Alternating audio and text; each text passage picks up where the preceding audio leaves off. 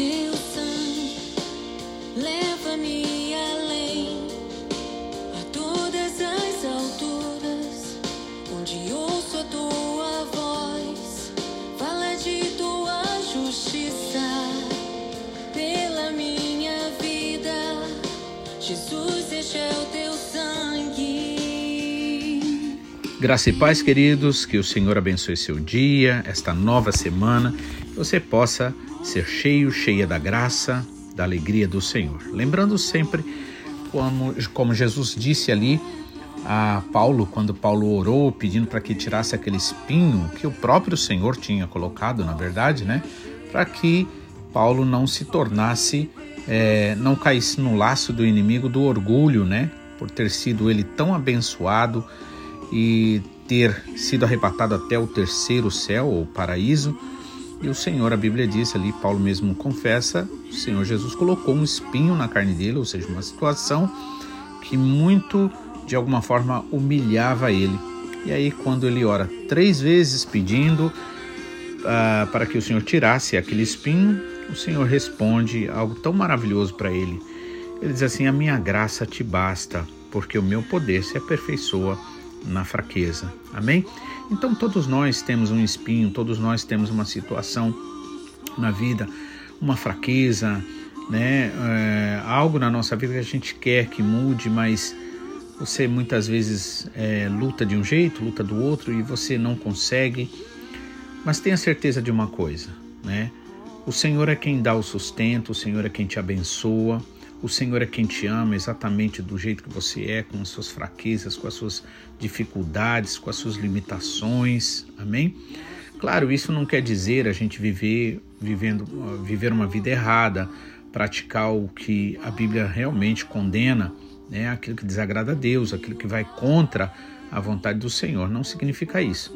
Mas significa que mesmo não praticando um determinado erro, a gente sabe a nossa aquela tendência da nossa carne.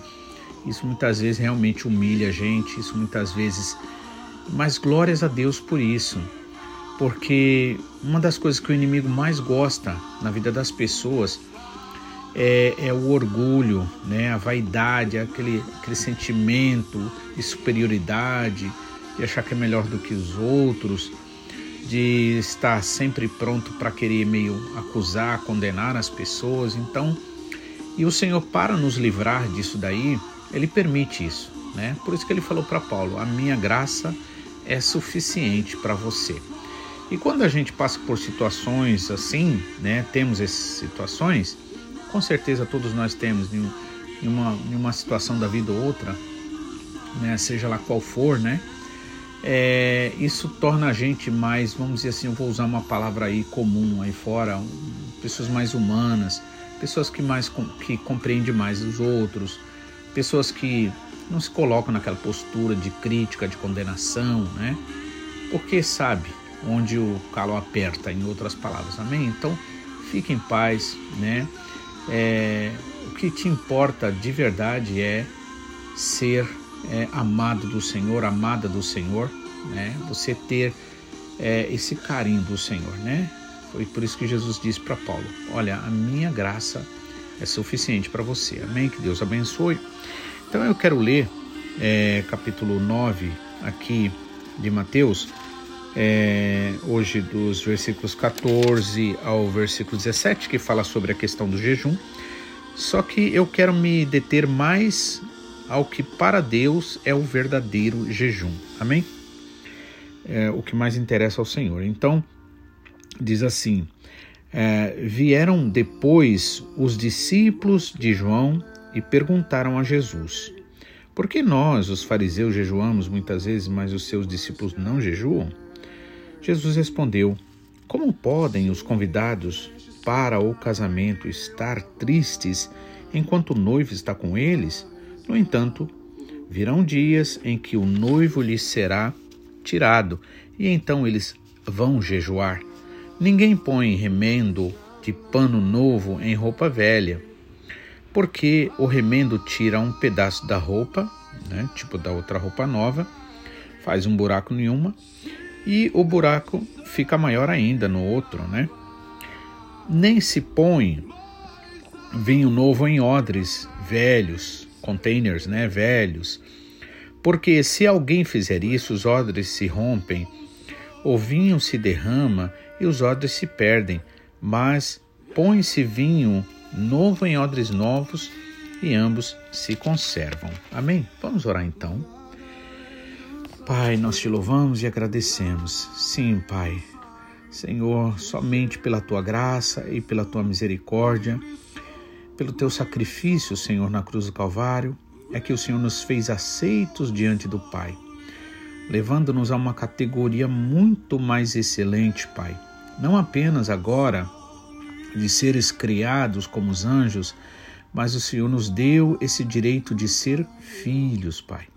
Por isso nós te louvamos e te agradecemos. Queremos, Pai, como o apóstolo Paulo orava, Pai, é, para que nós pudéssemos, Senhor, entender a altura, a profundidade, a largura, Pai, deste amor, desta graça, desta misericórdia para nós. Ajuda-nos, Senhor, para que te conheçamos verdadeiramente, Pai tanto através, Senhor, da tua palavra, como também através das experiências. É isso que eu peço para esse meu irmão, para essa minha irmã, que ela seja, que ele seja uma bênção na família deles, Pai. Em nome de Jesus, que eles creiam, Pai, acima de todas as evidências contrárias, Pai. Que eles possam realmente, Pai, encontrar em Ti, no Senhor Jesus, o descanso, a paz que o Senhor Jesus Cristo prometeu. Na Sua fidelidade, Pai, nós sabemos que nós podemos confiar em Ti. Por isso, fala conosco fazendo-nos filhos agradáveis a Ti, em nome de Jesus. Amém. Bom, como eu já tinha é, comentado numa outra mensagem sobre essa questão do jejum, eu lembro que eu fiz, né, não lembro quanto tempo, e eu fiz aqui, eu fiz algumas observações, tipo é, que, por exemplo, nós estamos sempre sendo observados. Né? Os discípulos de João, por exemplo, estavam observando os discípulos de Jesus. Olha que coisa interessante. É, os discípulos de João têm os ensinamentos de João ali, né? Vamos dizer assim, é, figuradamente, tem a sua própria comida, tem a sua própria bebida, mas eles estão de olho, né, nos discípulos de Jesus. Né? Então, nós naturalmente temos muito essa tendência a ficar sempre olhando é, o campo do outro né? Por exemplo, como diz o ditado, a grama do vizinho é mais verde, né? E aí a gente acaba sempre olhando muito para o outro. Só que o chamado de Jesus para nós é diferente. É para a gente olhar para a gente primeiro olhar para Jesus, autor e consumador da fé, como nos é dito em Hebreus.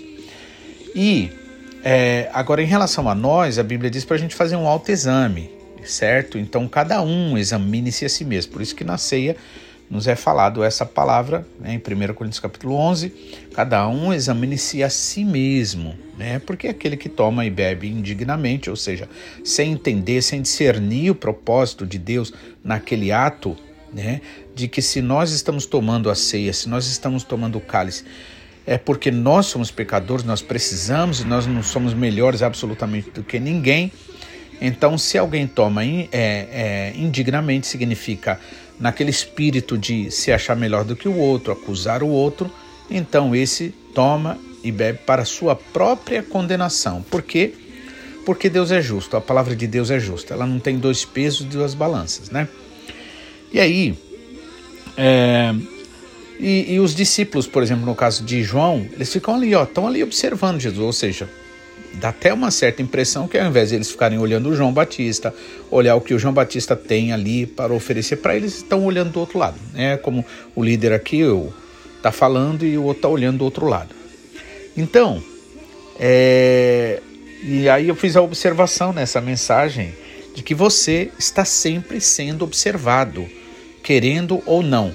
E na verdade também não é que as pessoas estão olhando para você o tempo todo, não, é que elas sempre vão perceber alguma coisa, né? Por quê?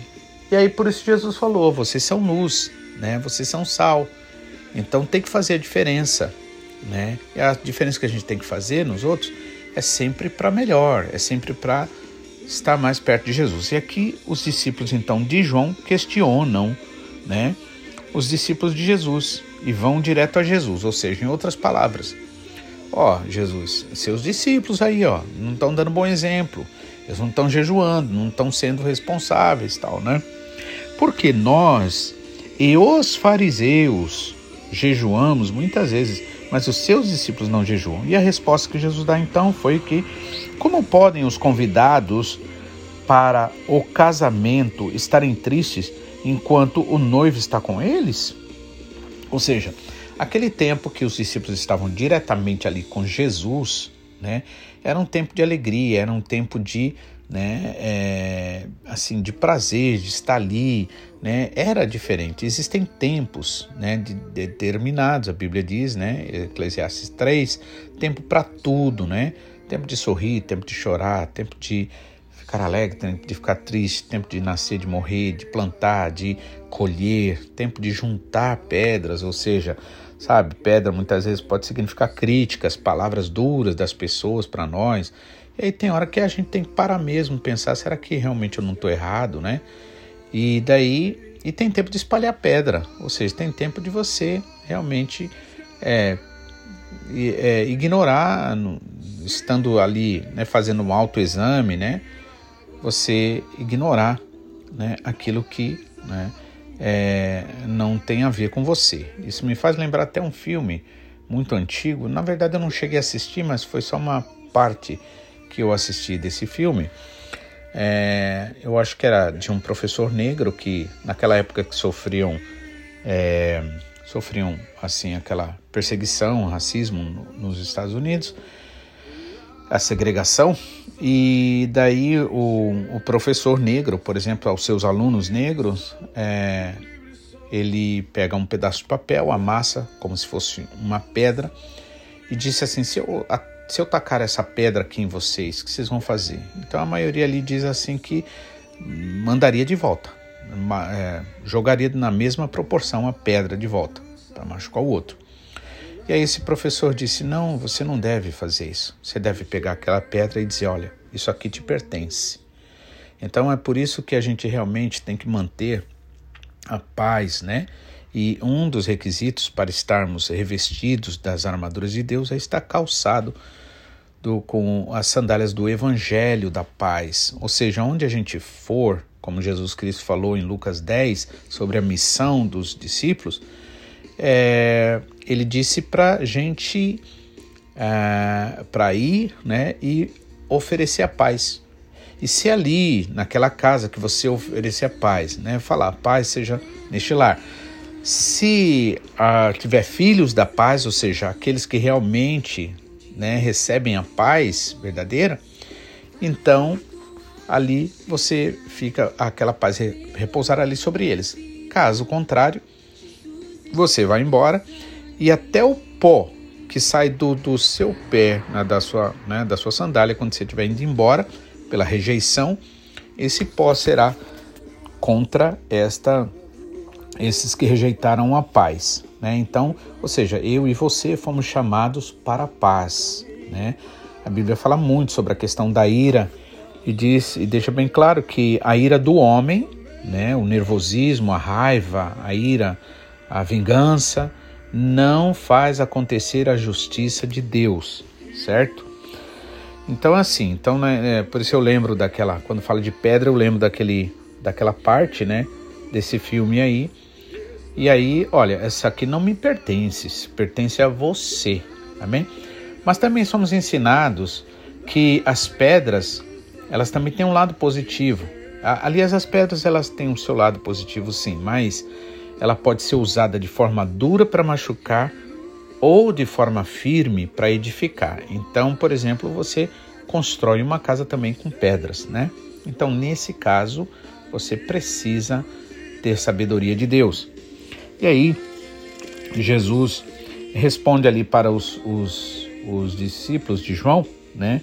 Que enquanto se está com o noivo, né, não tem motivo de tristeza né? Mas quando o noivo, é, no entanto, virão dias em que o noivo lhe será tirado e então eles vão jejuar.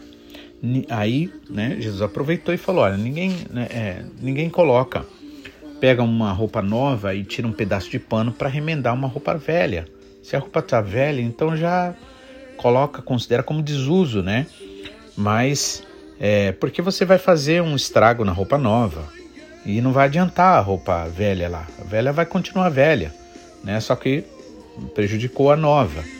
Né? Também não se coloca vinho novo em odre velho, naquele container antigo, né? E, e, nem o novo, nem o velho no novo. Então não adianta. Então tem que haver uma separação entre o que é viver verdadeiramente na graça, fazer não por não para que eu seja salvo, mas fazer por amor ao Senhor, em gratidão ao Senhor, fazer com um, um, uma, um senso de responsabilidade, de seriedade, de maturidade, né? E não fazer é, como se tivesse fazendo um favor ou para Deus ou, ou, ou para os outros. Não, né? A gente deve então graça, viver na graça é uma coisa. Claro que viver na graça exige muito mais do que viver na lei, né? Aliás, a graça realmente ela é ela é muito mais profunda, ela trabalha muito mais profundamente.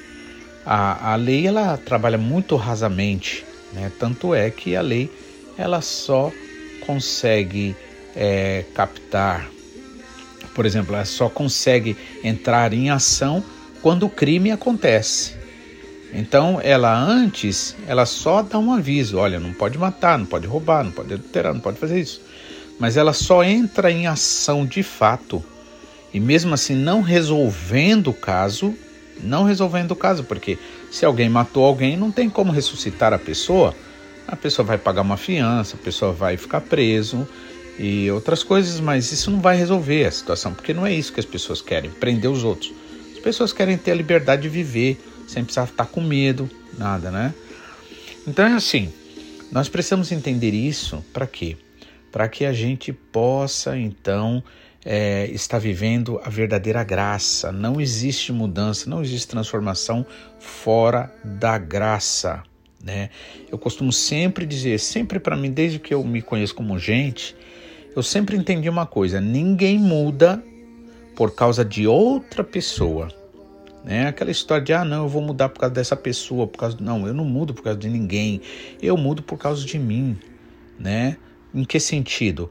Porque eu, eu cheguei à compreensão que o, é o melhor que eu posso fazer, que eu posso, em outras palavras, usar um, um termo até mundano, eu posso acreditar em mim, né? não acreditar no sentido de achar que eu sou, é, é, tipo assim, é, eu sou de mim mesmo, não Tipo assim, acreditar nessa coisa que Deus colocou para mim.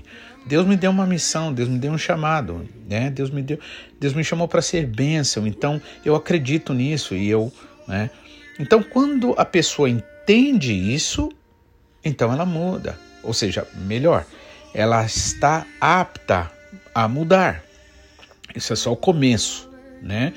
Porque as provas virão, né? As tentações, você vai fazer a coisa certa, um dia, dois, não sei quantos dias, e você não, muitas vezes não vai ver um resultado imediato. Mas por que isso? Porque muitas vezes a gente ainda não entendeu e não, não teve um arrependimento, vamos dizer assim, em um sentido mais profundo.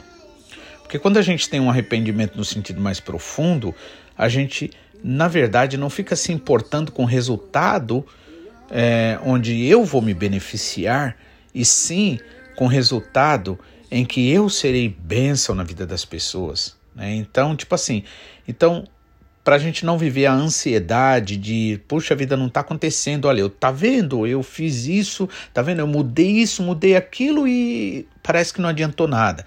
Estou sendo ainda acusado, estou sendo ainda acusada. Então, o que acontece? É, é porque ainda a gente está preocupado com a gente. Então, esse nosso grau de arrependimento ele está ainda numa, numa parte supérflua né? Talvez não tão, mas um pouquinho mais abaixo, mas precisa ser mais profundo esse arrependimento. Por quê? Porque quando a gente realmente toma consciência do nosso erro, do nosso pecado, do nosso mal, daquilo que a gente está prejudicando os outros, o que, que acontece? Automaticamente a gente vai realmente se concentrando mais no que é importante eu mudar e não no que, é, no que pode ser é, benefício para mim no sentido de de vantagens, né? melhor dizendo a palavra. Né? Amém? Então, é, nós estamos sempre sendo observados, né? E Jesus ali estava sendo observado com seus discípulos. E aí o Senhor Jesus disse: Olha, não faz isso, tá? É, tipo assim, se tá, é, tem tempo para tudo. E o problema é exatamente esse. Muitas vezes a gente faz uma confusão, né? É o tempo que é para é, para se alegrar, a gente quer chorar, no tempo que é para a gente chorar, a gente quer se alegrar, e assim faz uma confusão o tempo todo, né? Mas cada tempo, cada momento, cada estação precisa ser vivida e bem vivida, sabendo que o Senhor tem um propósito em particular e sempre para o melhor para nós. É, em cada uma dessas situações da vida esteja acontecendo o que acontecer, amém? O Senhor está com você, né? Não importa o, o, o problema que você está enfrentando. Se você crê, se você de fato, com o coração voltado ao Senhor, de arrependimento verdadeiro, você receber e crer na palavra do Senhor, com certeza você vai ver a glória do Senhor na sua vida, porque o nosso Pai, nosso esse Deus maravilhoso, ele é bondoso, misericordioso, diferente do inimigo, né, do nosso inimigo, né? Ele não cobra, ele não condena, ele não acusa, né? Mas ele veio, eh, mandou Jesus Cristo para salvar os que se haviam perdido. Que o Senhor abençoe. Na verdade, acabei não falando do jejum, mas eu creio que o Senhor vai estar falando com você, né? Que você esteja meditando isso aí, mas na próxima mensagem eu quero estar falando sim sobre esse jejum, tá bom? Só para ficar mais completo e a gente vai se é, dedicar exatamente qual é o jejum que interessa ao Senhor e como é que ele pode ser ah, praticado, aplicado na nossa vida. Amém? Que o Senhor te abençoe, que você possa ter uma semana muito abençoada, cheio da graça, cheio da alegria do Espírito Santo. Seja bênção em todo o tempo, em todo momento, onde quer que você esteja, em nome de Jesus. Fique na paz.